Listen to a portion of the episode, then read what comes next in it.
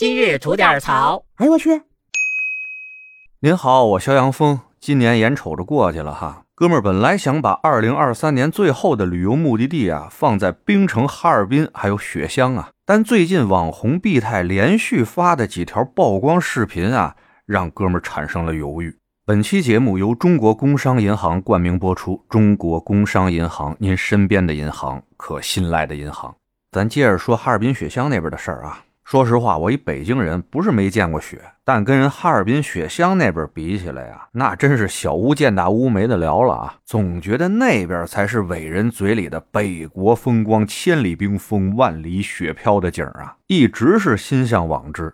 这不前几年听说雪乡那边宰客宰挺厉害的嘛？琢磨着这都治理了不少年了哈，现在去应该没啥问题了。就跟我们家吉庆商量着，这年底之前是不是能够过去走一趟，作为二零二三年的最后一游吧？不知道啊，是不是我们俩那聊天又让我那倒霉手机给听了去了，又让大数据把我们俩给抓了取了？那关于哈尔滨、关于雪乡的内容就哭嚓哭嚓给我往这儿推送啊。其中呢，就有毕泰发的这么几条在哈尔滨的视频。这网红呢，我是前一阵大连鬼秤事件，我开始关注他的。他呢带着团队去哈尔滨那边，也算是玩吧，也算是暗访。人家干的就是这活啊。开始呢吃吃喝喝啥的都没毛病，看得我还挺馋。但当他们走到了中央大街的时候啊，就遇到了不少的旅行社工作人员来揽客。这毕太一行人呢，琢磨着怎么着也得去雪乡玩一趟。虽然这一个又一个的揽客比较招人烦吧，但也顺带手就问问什么个价格。但一个接一个的问下来啊，把他们自己都给问蒙圈了。这价格呀是五花八门，天上一脚地上一脚，报多少钱都有。就拿雪乡两天一晚游来说吧，最高的能报到一千五六，最低的能报到一二百块钱。我天，这到底能差在哪儿啊？咱们有这疑问啊，毕太他们也有这疑问。于是呢，他们想在同一家旅行社分成两拨人，把两种不同价格的团啊都报一下，看一下差别到底在哪儿。一二百块钱那种超低价团，他们没敢报啊。咱稍微带点脑子的人都知道，那种团肯定玩不好，指定是让你这儿消费那儿消费去。他们呢报的是一个五百五十块钱的团和一个一千一百八的团。交完钱报完名，拿着项目单子回去，两拨人一对哈。居然这两个价格的团，所有的项目基本上是一模一样。而正在他们对项目的时候呢，五百五那团的人啊，接到了一电话，说是原来承诺的那个豪华旅游大巴呀，现在没了。想要去的话，只能坐普通的旅游巴士了。而一千一百八那个团呢，哎，没有接到这种电话。第二天上了车以后啊，他们还跟同车的游客打听，都报的是多少钱的团。那就更乱了啊！一辆车上面一百多的到上千的都有啊！大家呢又对了一下各自的行程啊，基本没什么区别。一千一百八那团的车上呢，基本也是这么一个情况。车开起来以后呢，导游依然是传统艺能啊，卖自费项目嘛，卖特产嘛，这都是很常见的。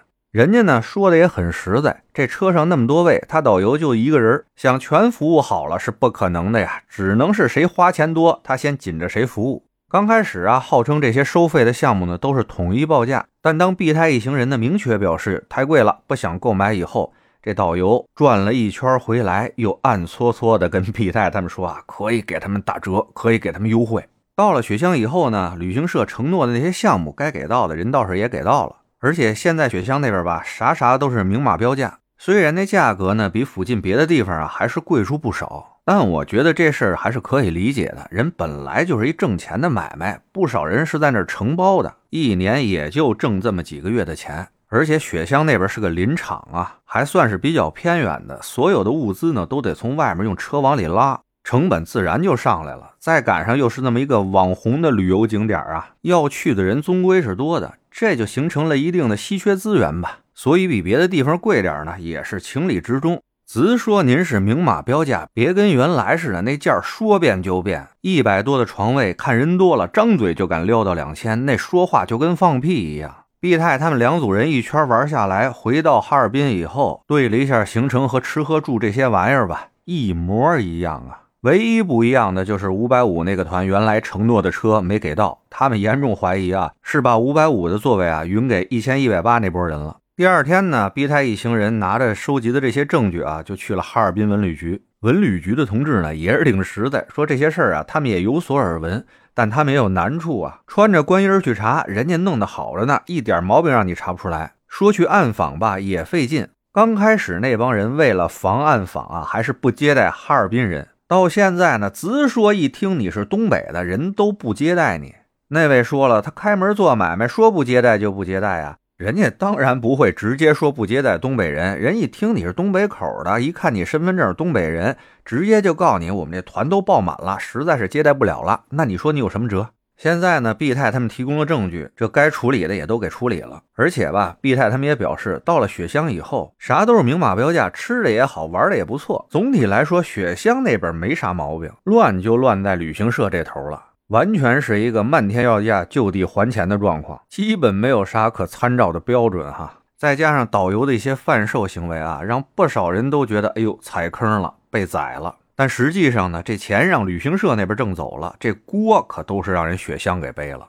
所以说啊，看完毕太他们的曝光呢，我是觉得哈尔滨雪乡该去照样去，没什么太大毛病，就是离那些不靠谱的旅行社远点咱能别抱团就别抱团，自由自在的想玩到哪儿是哪儿不好吗？哈尔滨那边交通啥的又都挺方便的，而雪乡那边怎么说呢？您要不是说非冲那网红景点，还有旁边那些比较成熟的配套设施，您要不是冲着这些以外。只是想感受一下雪和东北乡村的结合，那哈尔滨近郊的哪个村都挺有味道的，离着又近，不想住的话能当天来回，啥都不耽误，人还少，景又好，啥啥又都便宜，这它不香吗？您说是不是？